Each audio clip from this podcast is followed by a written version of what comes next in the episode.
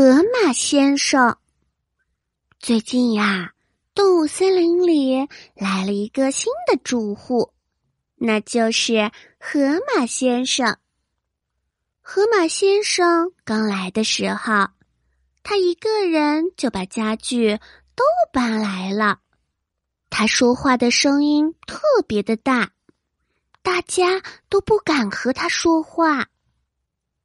这一天，小区里面有很多的小动物正在聊天儿。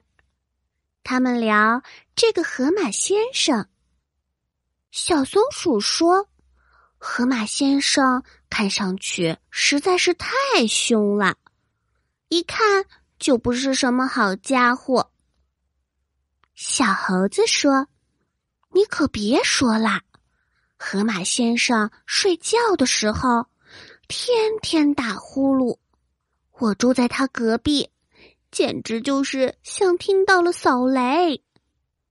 小猪说：“河马先生还有一个大大的嘴巴，嗓门大，一说话就让我发抖。”看来大家对河马先生的印象都不好。这天晚上。有一个小偷悄悄的来到了社区，他偷了很多很多的东西：鸡大婶的金项链、小猪的手表。正当小偷要离开的时候，被在门外散步的河马先生看到了。河马先生一声怒吼：“喂，你在干什么呢？”小偷一听，吓了一大跳。河马先生连忙跑过去，一把抓住了他。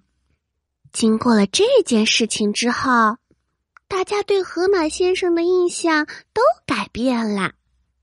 在大家心目中，他不再是那个大嗓门、爱打呼噜的坏蛋家伙，而是一个善良正直的好家伙。